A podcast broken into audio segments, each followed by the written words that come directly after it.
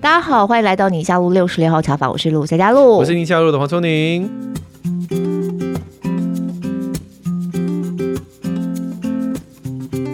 哎，我们最近有很多听友都想要听跟华德福有关的，但我虽然是孩子在体制外实验教育，可是我们不是走华德福系统，所以老实说，虽然很多人敲完，但是真的对华德福认识也没有那么的深入。对。那最近有纪录片，刚好是拍华德福。哦。呃呃，不是右胜那个。哎，不是，不是，那佑胜 那是 YT 吧？啊、哦，是，对对对对对对对。对，然后这个纪录片就是大家进戏院看的那种。哎然后刚好我们要针对这个纪录片，其实不是只有一支，有两支。嗯。然后我们要做今天这一集的节目呢，我个人是非常期待，因为我们要访问这个来宾哈，嗯、跟我们其实差不多年纪，但我也是从小就是看着他，然后这样讲不大公平，但真的跟我们差不多年，年纪没有特别大，但我从小 因为他出道早吧，对他出道早。然后我小的时候比较小，我大学的时候在那个 KTV 啊，就跟我们那群女生朋友，你也很知道那群，我们都都会点他一首歌。裙摆摇摇，对对对，就是那首，因为大家知道谁了吗？我们欢迎李心洁，李心洁，欢迎你，心洁，大家好，大家好，两位主持人好。哇哦！心洁这个金马影后，又是歌手，然后又得了这个奖无数，嗯、所以大家我们这个世代的人听到李心洁都很熟悉那个水水汪汪的大眼睛。对对对对对，想到然后年轻的时候比较很俏皮的样子，然后你一度有个造型短头发，对不对？我以前都是短头发，对吗？对，因为我对我可能比较适合短头发，以前也很喜欢短头发，比较少留长发。就你以前在滚石那时候，我们常在大学。时候唱你的歌，我记得那 MV 看起来，他大部分都短头发的印象。对对对对，因为你不要再一直讲以前。对，露露，我也是小时候都看你播新闻，你是什么感觉？你怎么这么可恶？又被插了两刀。所以大家知道这个，因为艺人嘛，吼，对不对？有的时候就是会在报章杂志上面看到很多跟你有关的消息。嗯、那我不晓得朋友们最近有没有注意到，说你出了这个纪录片带来台湾，其实一系列的，对不对？对对对，我监制了四部纪录片，然后这是一个系列，叫《孩子你好吗》。嗯，那都是在说跟孩子教育有关系的内容，嗯、那其中一部呢，关于华德福的教育是我自己当导演拍的。嗯，所以你现在就是在孩子在教育在亲子上面这个领域，你现在是特别的有感觉，因为我自己带过两个不同年纪的孩子，我女儿今年已经快大学毕业了，二十三岁，嗯、对。那我带他的时候呢，我他是上体制教育，然后后来去了国际学校。对。那后来我现在的我儿子今年七岁啊，所以在我带第二次走进当妈妈的时候，带我两个儿子的时候，呃，反而是我认识了一些另类教育，就是华德福教育。那我就送他们去上这个学校。那我就发现他是一个嗯很不一样，也是很。跟我自己的价值观很相似的一个教育，所以我送孩子上学以后，我觉得很开心，然后呃，也对孩子教育有了更新的认识想法，所以我也希望透过这个纪录片跟大家分享。对对，跟听众也稍微讲一下，就这个小黄花一夜的系列电影，在我们今天录影之前，我跟露露其实看了其中的两部，对，一部就叫做《山顶小屋》，嗯，就是在讲华德福的。对，那另外一部我觉得也非常有感，就是讲你自己哎，嗯，我的名字叫李心洁，李心洁。对，那刚才心洁有跟大家分享说，她在两次当妈妈的这一个两两轮了哈，两轮当妈妈的这样的一个经验。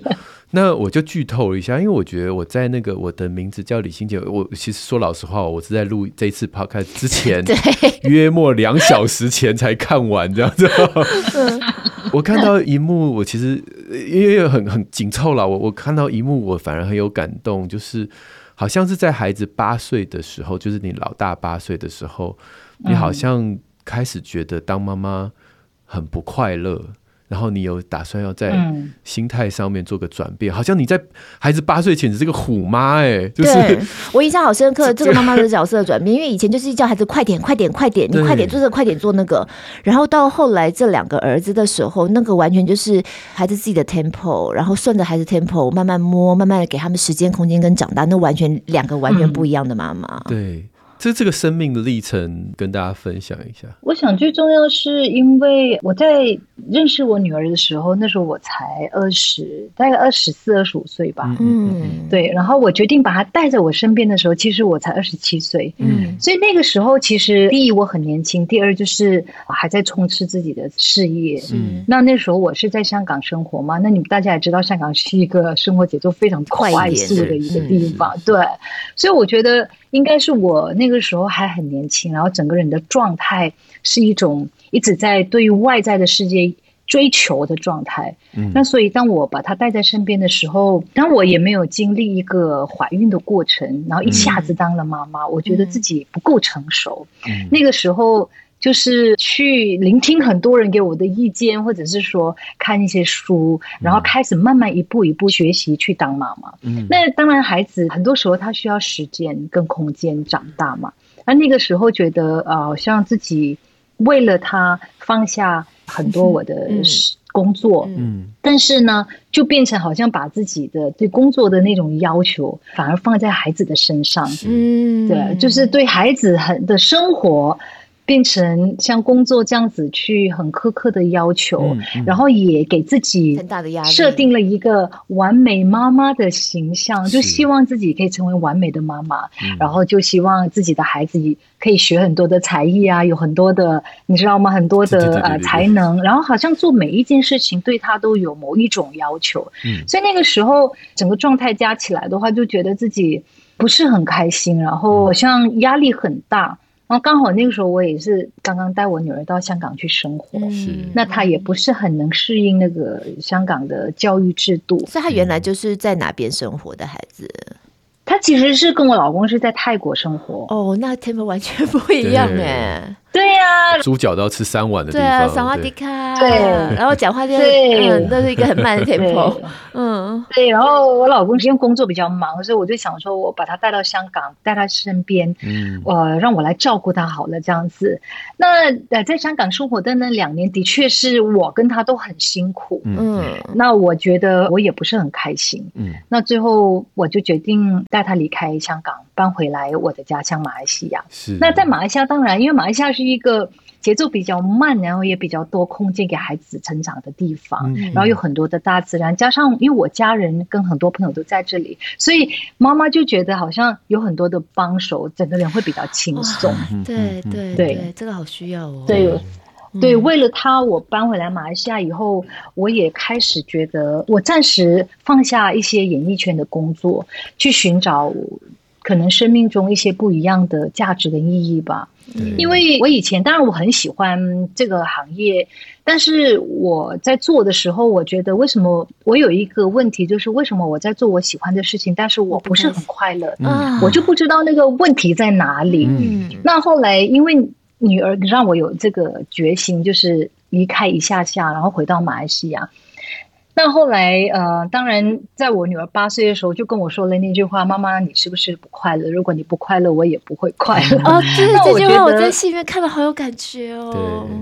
对，对，就是呃，可能孩子很纯真吧，然后他能够非常敏锐的去感受到，可能我们内心世界里面某一些我们不愿意去面对，或是我们根本没有意识到的自己的状况。嗯，所以就从他说那句话。那天开始，我就跟我自己说，我一定要正视我自己的内心世界，因为我不想把我的一些可能从小到大原生家庭或者是工作所遗留下来的负面的一些情绪，是加使在他的身上，然后让他的童年有一些阴影。所以我就很努力的去寻找这个方法，然后后来认识了禅修。对，那开始禅修以后，当然整个人的心境上有很大的一个改变。嗯。嗯我在影片当中就看到了你这个改变，其实是有一个很重要的一句话，好像是人与人之间的这一个牵绊，其实是要先剪断，然后再去连接。我蛮有意思，就是因为很难说亲子之间。好，我们跟孩子之间这一个牵绊，说，哎，我先剪断，然后再连接，或者是跟自己的家人，或者是跟丈夫或跟妻子，我相信在这个过程当中，你一定也有一些搞不太清楚，就这个要怎么样做到，或者是说，还是不要去想，它自然而然就会发生，还是怎么样？我觉得很多时候我们所谓的挂碍跟牵绊，其实是来自我们的恐惧。嗯，就是因为我们很害怕失去，或者是很害怕一些外在世界的制度啊，或者是一些要求，我们没有办法达到，所以我们开始会有很多的牵挂。我觉得那都是来自内心的恐惧。所以当我开始去禅修的时候，我终于。才知道说，原来有一个方法是可以让你这样子完全真正的安静下来，走进你的内心世界。那我觉得，其实与其说我要改变任何一个人，或者是改变这个世界，我觉得最快最有效就是先改变我自己。所以，当我安静下来以后。我就回到自己的内心，然后有很多身心的一些问题显现，然后我就去面对它、处理它。那经过比如说七天或者十天的闭关，当我再回到呃我们正常的生活的时候，我就会发现，哎，我不一样了。对。然后当我去面对跟处理平时的事情的时候，我也不一样了。嗯。第一，我内心没有那么多的恐惧跟焦虑了。对。反而因为它有一种平静，然后那个平静又带给我很大的一个喜悦跟快乐。嗯，所以当你心情很好的时候，你其实没那么容易紧张。那很多事情，其实我们所紧张跟焦虑的都是还没有发生，而且我觉得是这是没有发生的事情，那些东西都是很虚的、很假的。嗯，所以其实如果我们真正能够学习活在当下的时候，当下有什么事情你就面对处理。然后当下有你在做什么事情，你就去享受你做的事情。其实你会觉得你每一天的生活都变得很简单，因为你不会去想很多还没有发生的事情给你的焦虑。而且我觉得那个不是很必要。那当然就是现在保持每天都有静心的习惯，以后回到生活里面，不管有没有事情发生也好，我都是以静制动，就是说。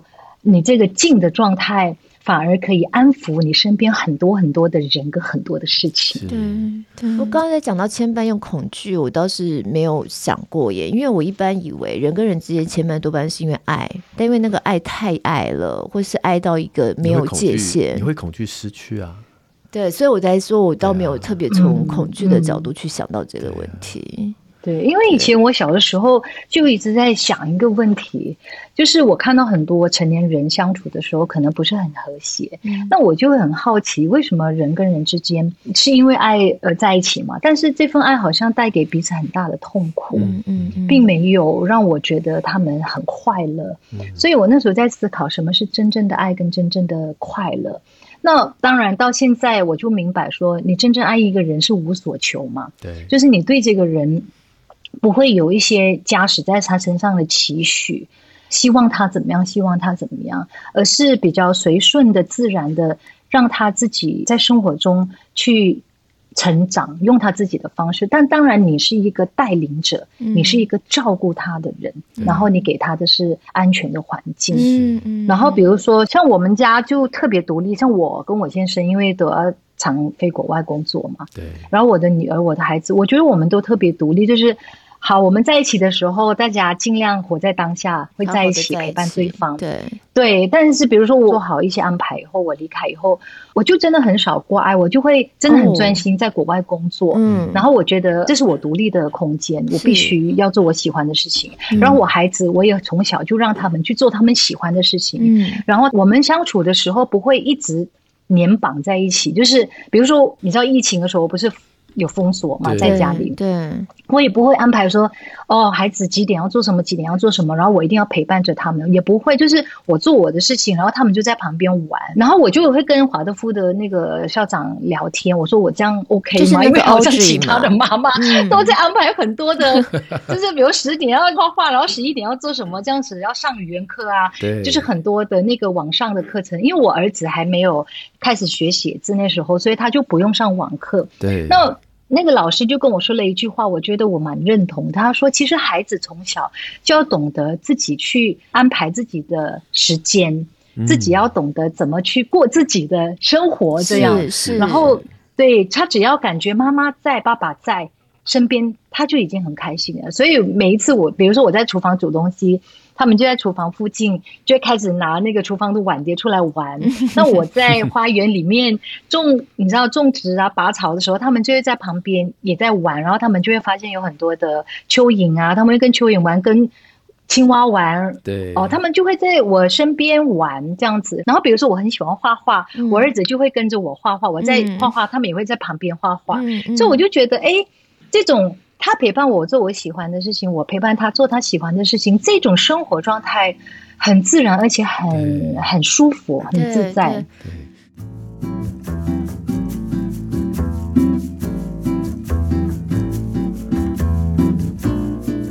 就回到原本应该要互相相处跟对待的方式。其实我在看那个华德福那个山顶小屋的时候，我有一个很强烈感觉，就是我们以前前几代父母对待孩子的教育啊，倒不是说送你到一个什么特别顶尖的学校哦，你就是英文特别好，数学特别好，很早就开始双语啊，台湾就是双语嘛，要要中英文嘛。其实不是，他就把你带在身边，那妈妈在家里做什么，孩子就跟着在旁边做。对，然后对对对，是就是这样。所以我在看你那个纪录片的时候，我其实很有那个。强烈的感受就是，他们在带领的孩子的方式，其实回到以前了。嗯，回到以前，我怎么做，你怎么做。我哼哼唱唱的时候，我也把这个哼哼唱唱的内容，孩子也在旁边哼哼唱唱。对，我我觉得那种感觉，其实真的反倒是让我们比较有一个反省的空间吧。就是我们现在到底塞给孩子这么多是为什么呢的那种感觉。欣姐，我跟你回馈一下，刚才我我想要做一个这个小结了，就是欣姐一定不知道我有一本书叫做《安心做父母，在爱里无惧》。总算碰到有人不知道了。对对，他这个书在台湾非常非常红，只要家里头有小孩的，基本上家里都会有。就是回应刚才你讲的“爱里没有惧怕”，因为这是圣经一句话，就是“爱里没有惧怕，爱既完全”。就把惧怕挪去啊，因为惧怕里含着刑罚，惧怕的人在爱里没有未得完全哈，所以我想跟真的跟你刚才所讲到的这个所谓的完整的爱，或者说爱的一个原貌。跟惧怕的连接，嗯、其实我是蛮有感的。嗯、但另外一个有感的事情，就是像你提到的，这个孩子在你身边呃玩蚯蚓啊，就是反正你做什么，孩子就跟。对，这是我在看那部《山林小屋》吗？《山林小屋》还有李心，这、嗯、就是那个我，我的名字李心洁。里面我有一个很大的惆怅，嗯、因为我是个都市小孩，我露露也是。我没嗯。我的童年是没有泥土，没有蚯蚓，我也是没有青蛙，就是当你在繁华或者是紧张的香港，你可以想到一个让你心里可以平静的家乡，就是马来西亚。对我来讲，我没有对这个事情就是。我们是不是、这个、没有连接？对，是不是这个世代，就是尤其像我这种都市小孩，是不是嗯等于是失去了童年呢？嗯嗯、我就开始反省这件事情，而也因为这样，我没有办法带着孩子。自在的在有蚯蚓有我啦，露露好像是现在是很可以，所以你呃呃这样，我我感受不到那种平静。哦哦，对，嗯嗯，我跟你一样都是都市长大小孩，可是我反而刻意要去寻求那个平静，对，嗯嗯嗯，意识到那个大自然的重要性，因为我们四集里面还有一集叫在家学习。哦，然后那个爸爸讲了一句话，我非常感动，他说，因为他。从孩子很小的时候，跟他太太就一直带孩子到森林里，嗯，然后呃，在森林里花可能半天的时间在那边学习，就很自然的在那个环境里面去接触大自然去学习。然后他就说，因为我们人就是大自然的一部分嘛，所以当我们在了解大自然的时候，同时也是在了解我们自己本身。嗯，这句话我我非常认同，因为我小的时候，当然我是在一个小市镇长大。四处都是稻田、草原，嗯嗯、然后呃，我小时候就是像一个野孩子一样，我爸妈从来就没有管我们，我们放学回家吃完饭就跑出去玩，到你知道吗？天黑之前才会回家，嗯嗯、就是那种去抓蝌蚪啊，嗯、跑去河边抓鱼啊，跳到田里啊，爬树啊，这样子的一个童年的生活。嗯、然后在那个小市镇里面，人与人之间的情感非常的紧密，嗯，就是你觉得那个。人间有温情就对了 这句话，所以我从小就觉得，可能因为我小时候跟大自然有一个很强的连接，嗯，所以我觉得这个连接非常重要。因为在我长大以后，比如说我到台北工作，嗯、然后有很多的挫折，嗯、然后我那时候就想说，我写了一首歌叫《抬头抬很高才能看到天空》，因为台北很多的高楼大厦嘛，每次当我比较累。身心疲累的时候，我就很想去看到大自然。那我一抬头，我就可以看到天空，天空就可以疗愈我。嗯，然后我看到一棵树，或者是说我跳到海洋里面的时候，我就觉得我不用花任何的钱，然后也不用知道吗？吃什么药，但是我只要看到山、看到树、看到天空，真的，他们就马上疗愈我。所以这份疗愈的能量，我觉得非常非常重要。其实我也住在吉隆坡，但是吉隆坡的外围。算是比较没有那么密集的都市。嗯，那我家在一个小山丘上，哦，所以我的孩子，我从小就一直让他们接触大自然。就算在我们家一个小小的院子里面，其实我们都可以发现很多的昆虫，嗯，很多的小生命，然后还有树草。呃，然后我会弄一个小沙堆，嗯，所以我们每天都会花。很多时间在这个小花园里面，就是我们不能出门的时候。那所以他们从小第一个朋友就是蚂蚁，然后再来就是蜗牛、蚯蚓、蝴蝶。我们还养毛毛虫，然后我们家还有乌龟，现在还有兔子。所以基本上他们很会跟小生命相处，然后都没有被这些什么所谓的大家很怕这种蚂蚁会咬人啊这种都没有发生过。是，对，然后他们就是。你想看，如果孩子跟蚂蚁是好朋友，他多么简单，他很容易就可以很快乐。像我有一次去拍戏，然后我儿子就去找我，我就带着他们在一个公园里面走路，他们看到蚂蚁，两个就趴下去，你知道吗？盯着看，趴在那个地上看着蚂蚁，对，然后就很开心，就可以看很久。我就蹲在旁边陪他们，嗯，所以我就觉得，如果他们从小有这个连接，他们是容易快乐的孩子，那他们长大以后。可能他们有一些什么挫折的时候，他们可能抬头看天空，看到大树跟我一样，就很容易回到那个初心，然后回到他们最朴实的本质，他们也容易从。比较复杂的外在世界里面抽离出来，回到自己的平静。嗯，这就是要从小孩子的眼光去看世界。因为我的我有我三个女儿嘛，然后我最小的跟你们家那两个儿子同一年出生的，都是二零一六年，差不多年纪。啊，你你讲到你家儿子那个跟蚂蚁互动的话，我就想到我们家小的啊，他其实，在都市里面的安排啊，生活啊，你不管怎么样好玩，东西给他不多久，他就跟你说我好无聊哦。哦，妈，你手机可以借我玩三分钟吗？就是就是开始要。可是你只要把他带到外面去，像我们常常去爬山呐、啊，他就突然就蹲下来了。他其实我陪着他走那个山路，常常就是很 delay 都没有办法登顶啊，因为他中间就会常常突然就苦了，就是突然就蹲下去，然后就开始一直盯着那个蚂蚁看，或盯着一个某个小虫看，然后就跟着他走，或者在那边就蹲，可以在蹲蹲超久。嗯然后小孩子，可是你知道吗？他从来没有在那个环境跟你说过他很无聊。嗯，对啊，对，而且小孩子，你知道，小孩子其实他的观察。力比我们更敏锐，他们在看东西的时候，也许我们已经失去了那个好奇心，我们会觉得好无聊。看一只蚂蚁，你可以看那么久，其实孩子可以观察到很多东西。像我小儿子，他可以抓一只青蛙，然后他就跟那个青蛙可以玩一两个小时。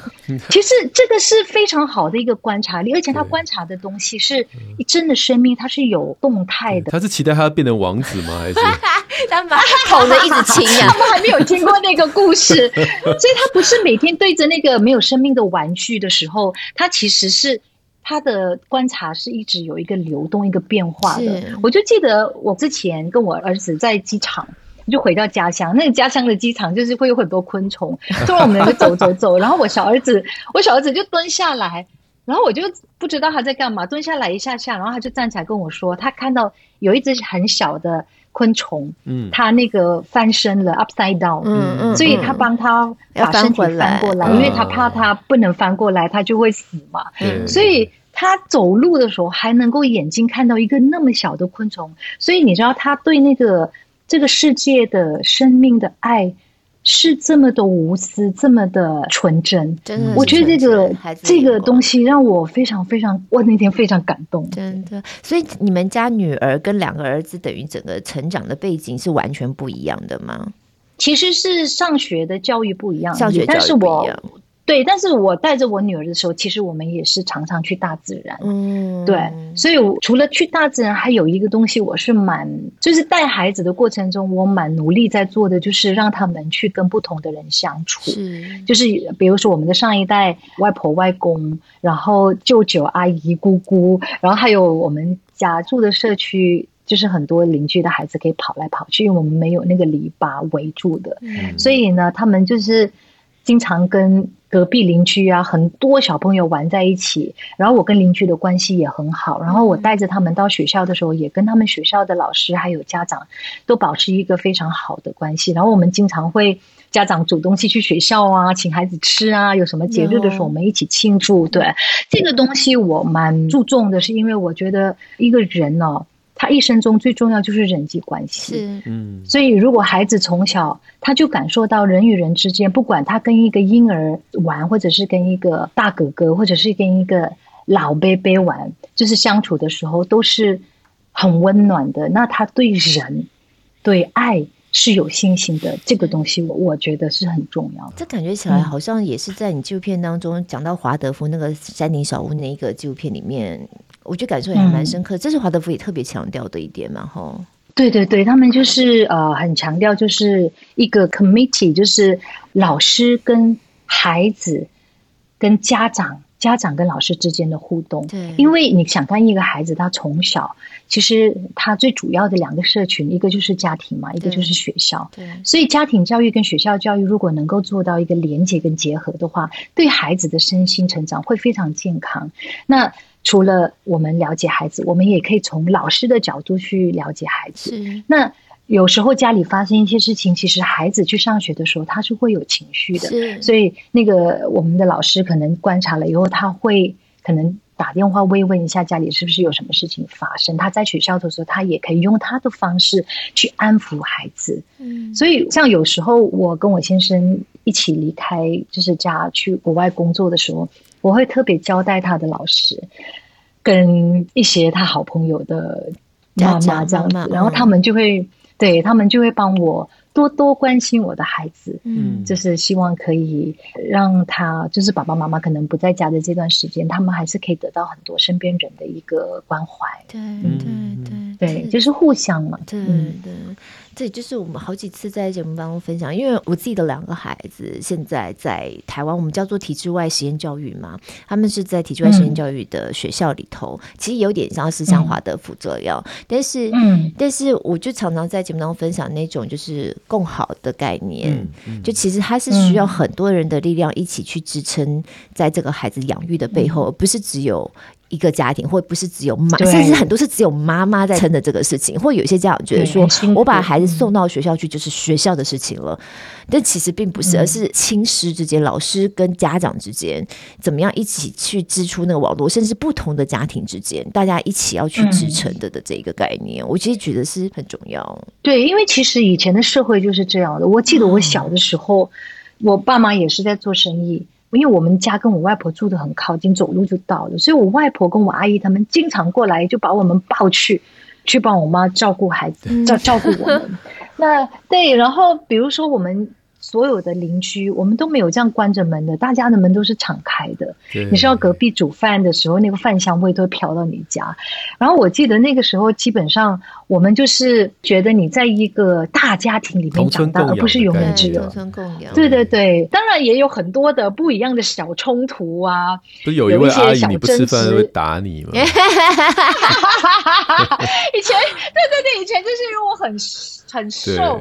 然后吃饭很喜欢含着饭，然后我的阿姨呢就会拿一每一次喂我吃饭就会拿一只藤条，然后就快吞，你不吞的话就鞭我一下，那都是好玩的事情啊。你知道吗？我小时候也是这样。然后我妈怎么做？我妈说呢，我小时候一口饭也是含在嘴半个小时嘛，她是拿一根牙签，嗯，嗯，然后嘞戳我啊，哈嗯，我妈说她就是戳我一下我就咬两口，戳我一下我就咬两口这样子。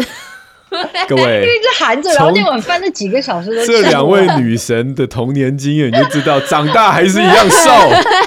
别再逼他们吃饭了。所以就是我觉得，呃，我觉得从小让孩子感受到人与人之间的那种情感的温暖啊，然后呃，还有就是那那份爱，那份爱的那个流动感，我觉得是很重要的，因为。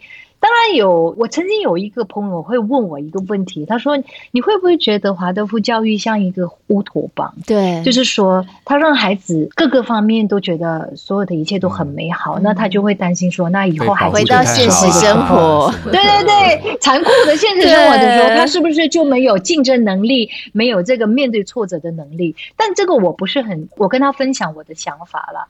我觉得如果你小时候。就呃有一份对美好跟那个真正的爱的信念的话，你长大以后不只会说你不能面对这些问题，而是我觉得你可以有一个很好的力量可以转化这些负面的事情，可以转化，因为你本身内在已经有了嘛，那个好的能量。所以，当你长大以后，你碰到一些挫折，或是碰到一些比较现实面、残酷面的事情的时候，你反而是有力量去转化它，因为你相信。当你相信的时候，你就能够把它转化，把负面的转化成正面的。是，是，我觉得这个是可以的。在我的人生经验里面。我是这样走过来的，嗯，所以我相信，嗯，对，这不只是相信，其实科学的实证也是这样子，嗯、是啊、对对，就是童年的安全感跟一个被无条件包容接纳的经验，嗯，是可以带出一个好的安全依附关系之外，嗯、可以让你未来的抗压力啊，反而是好的，反而是好的，就各种疾病都会下降嘛，嗯、对，所以这是、哦、反正世界不会改。我们说世界的险恶是 不会变的，那不如在你还童年的时候，让你的大脑能够相信这世界上是有美好的爱，在你心中是可以对抗未来这个反正不会改变的外在的比较险恶的时代。嗯。对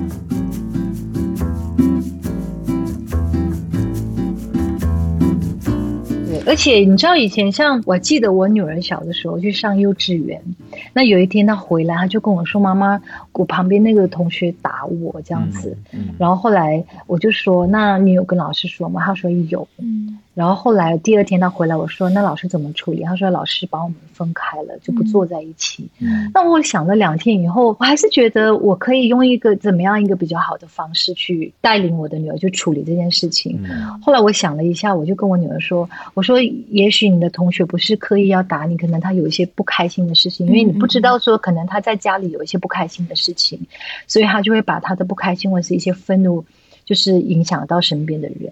我说，如果你不继续跟他做朋友的话，那他就更不开心。所以我就要我女儿选了他的一些零食糖果，然后带到学校去。对，然后就给那位同学，就跟他说：“你以后不要打我了，我现在原谅你，我还是。”继续跟你做朋友，然后我送你这些糖果。后来我的女儿就是真的照做了，然后她回来，她自己也觉得很开心，然后他们就继续做朋友。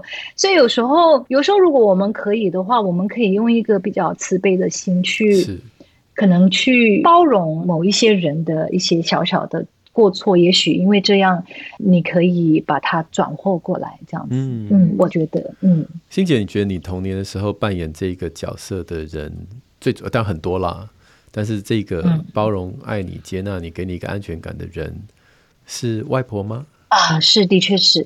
我的外婆，呃，是我生命中非常重要的人物。嗯，对，她是我可能在我小的时候第一个感受到无私爱的人。对。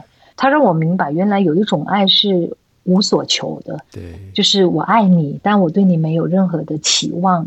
然后你有什么事情的时候，我会在你身边；你生病的时候，我会照顾你，嗯、我会煮好吃的东西给你吃。嗯、而且我外婆也是从小影响我学佛一个很重要的人物，嗯、因为我外婆是一个很虔诚的佛教徒，嗯、她甚至是有剃头短期出家过的。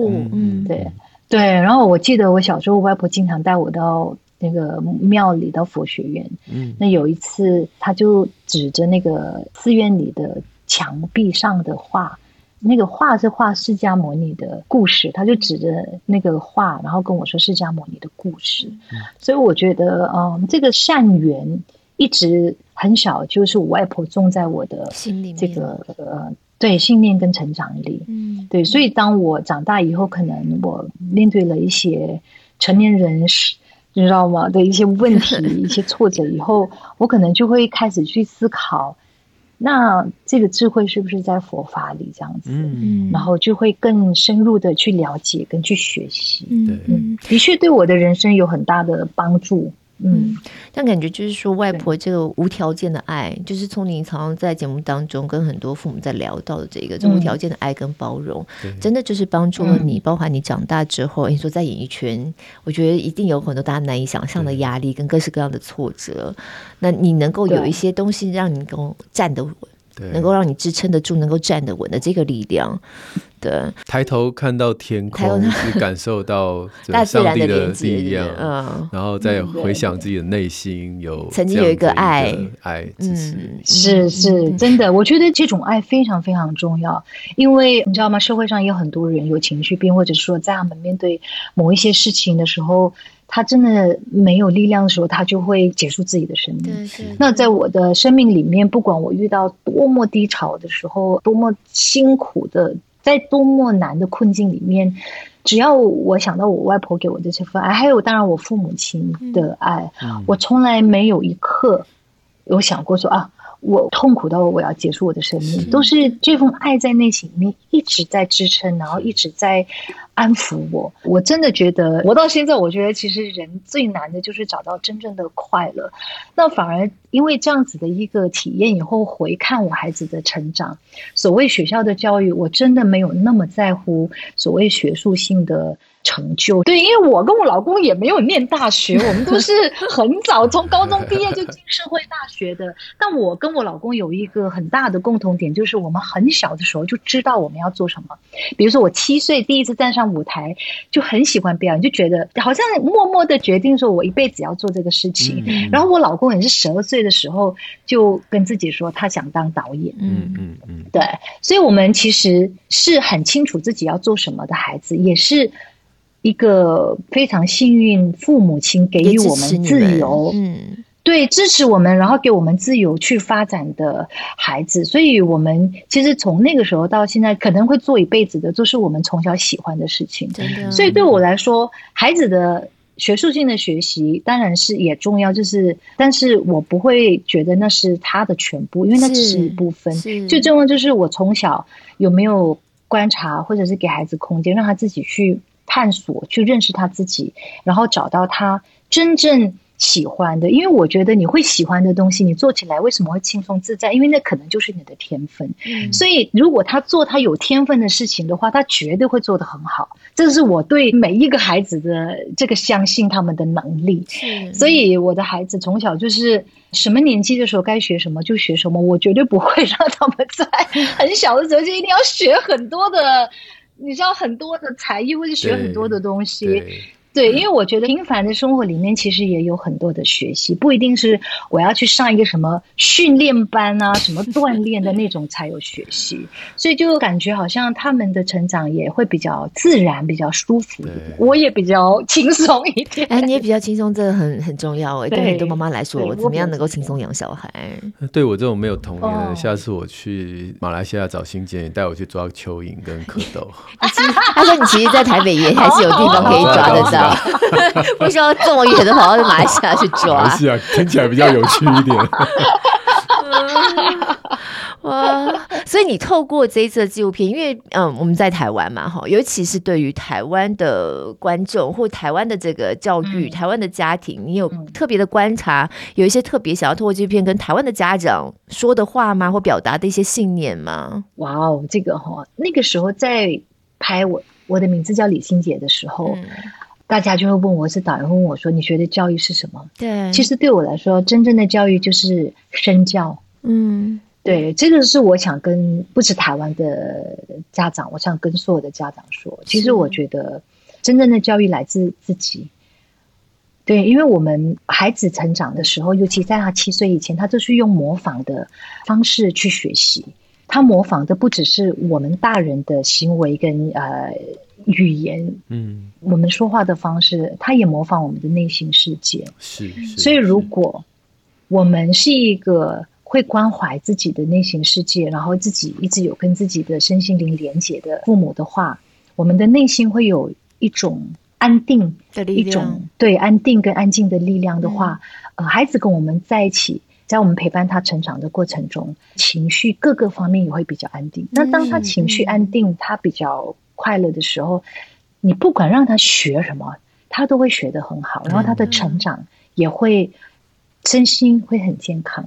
所以还是回归到，你想你孩子成为什么样的人，你自己就要成为什么样的人。嗯、比如说我，我很喜欢看书，我不会刻意去让孩子做什么，但是。我喜欢看书，我的孩子就会喜欢阅读；我喜欢画画，孩子就喜欢画画。我很少用三 C 的产品，因为为了他们，他们也很少用三 C 的产品。所以我们就会把很多的时间是在相处的时候陪伴大家，然后真正跟身边的人或是当下的环境连接。那我觉得不必有太多的焦虑与未来怎么样，因为我们的计划永远赶不上变化，而且未来是什么？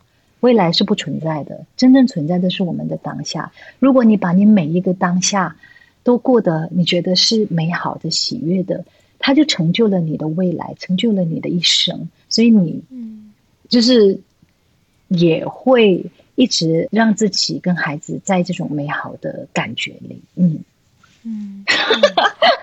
我会不会讲的太我没有，我觉得很有很有余韵的一段话。对，其实去思考到很多事情啊，那其实归根究底都是人呐、啊，人，然后人跟人之间的关系。嗯、所以，包含你刚刚在讲跟孩子之间，我们跟孩子之间，那也是跟我们有关。我们身为一个什么样的父母？你讲到身教，哎，那你你写爸爸，我们要跟我们之间，对，我觉得人与人之间的关系最。第一步，我们跟自己的关系很重要，没错，就是你对你认不认识自己。其实我们每一个人都是对方的一面镜子，对。所以，如果我们对自己有很深的了解，我们对自己的内心世界走入多深，我们就可以看到。对方任何一个人的内心世界多深，所以你了解自己的时候，你同时也是在了解别人。对，如果你懂得爱自己，你才懂得爱别人。所以我常常会觉得，我们作为父母，其实要有家庭、有孩子，是我们自己的选择。我从来没有觉得我有牺牲，完全没有，因为所有的一切都是我自己的选择。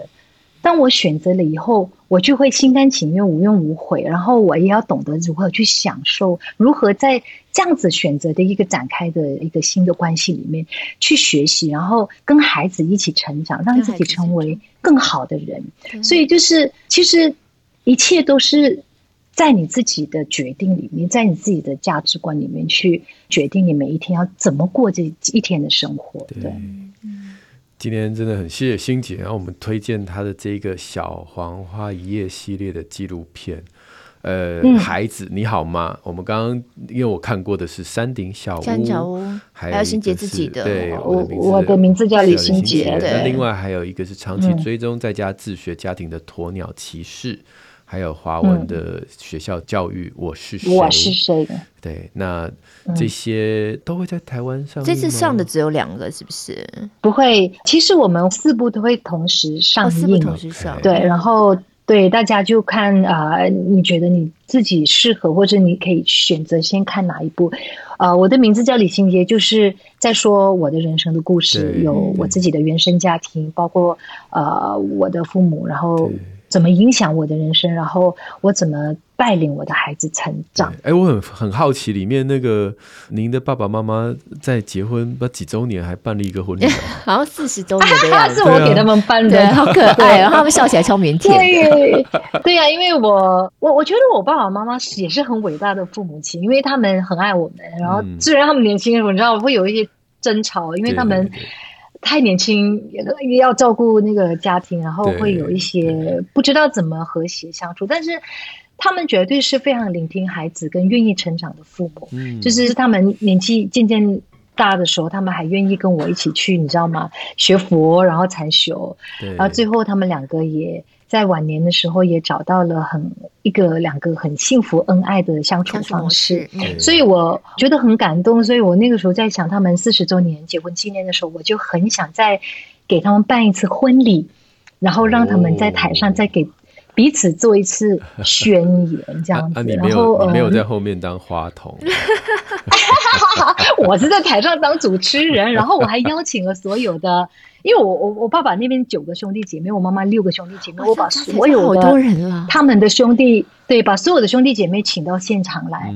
其实我不只是要要歌颂我的父母，而且我要歌颂那个年代的夫妻，因为我觉得他们都很不容易走到今天，而且他们不管经历再辛苦的事情，你会发现他们都会白头偕老，他们比较少会选择离婚。所以我觉得他们有他们的一种非常传统的包容性，是可能也许我们需要去学习的。是是，三月三十一号啊，大家进戏院看。对对然后我们会把职业资讯放在我们的节目资讯栏里面，大家可以参考一下。嗯，那希望大家可以去支持。是 我们每一次节目的最后，今天当然主推《孩子你好吗》这一系列，但但是有没有什么书是哎很推荐我们听友阅读的？欣姐说她爱看书嘛，嗯，所以最近你最近有没有看一些？对啊，你最近有没有看一些你觉得可以跟大家分享的？哦，没有压力，就是对，有就有，没有的话我们也没有关系。对对对对对，或是电影啊，或什么都都可以。有有有，但是 它是圣严法师的书，那没问题啊。啊，圣严法师有一本书叫《美好晚年》，美好晚年。我在看那本书的时候，心里觉得很感动，因为圣严法师说了一句话，嗯。他说，他在晚年的时候遇到的每一个人、每一件事情都是那么的可爱。嗯，他说他的晚年是非常美好的。是，但是大家也知道，他那个时候其实每个礼拜要洗肾三次，所以他在承受着他这个生理上的痛苦的时候，但是他的心境却是。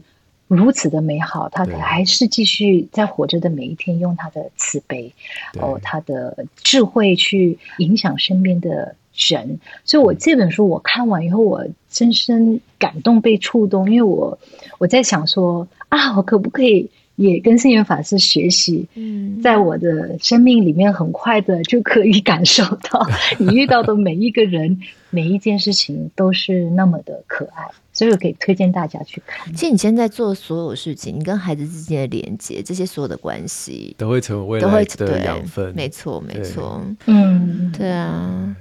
今天有很多朋友不是问华德福嘛？如果针对华德福这个系统比较有兴趣或想要更多认识的话，其实也很推荐看这个欣姐这次推出来的。对对对对对，那其实还蛮清楚的，在讲这个系统到底是怎么运作的，它的理念是什么。可是我真心是觉得，因为在台湾现在就是有很多体制外实验教育有不同的派别嘛，像华德福就是一个蛮主流的，然后还有像是蒙特梭利。但不管怎么样，我觉得人之间的关系其实才是最关键的。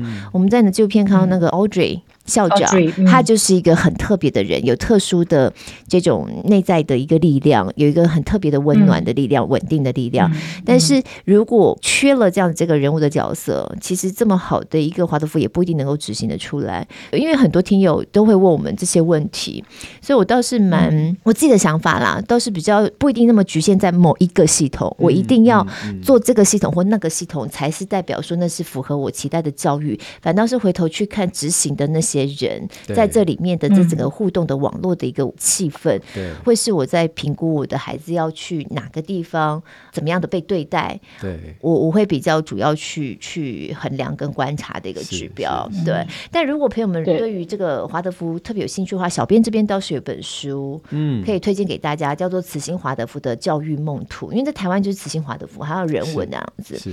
但这个书里头可能比较多是针对在台湾华德福办学的一些历程。或一些相关的分享，嗯、我自己有一本书，我从以前就推荐过好多次。今天欣姐一讲，我又想到那本书，就是《失去山林的孩子》，嗯、副标是《拯救大自然缺失症的儿童》，就是我啊，就是你这应该应该回 回去再 再去看。我现在还是儿童吗？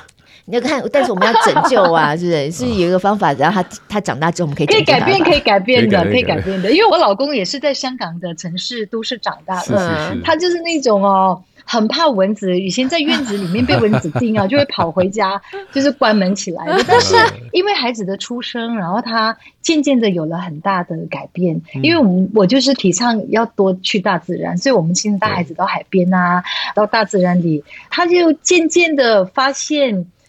大自然的美，然后渐渐的也喜欢上大自然，所以反而是孩子改变了他。嗯、对，我觉得都市的孩子要脱去大自然的环境，刚开始真的是要跟他们拔河，哎，就是拉扯，然后他们也是有各种百般的不愿意。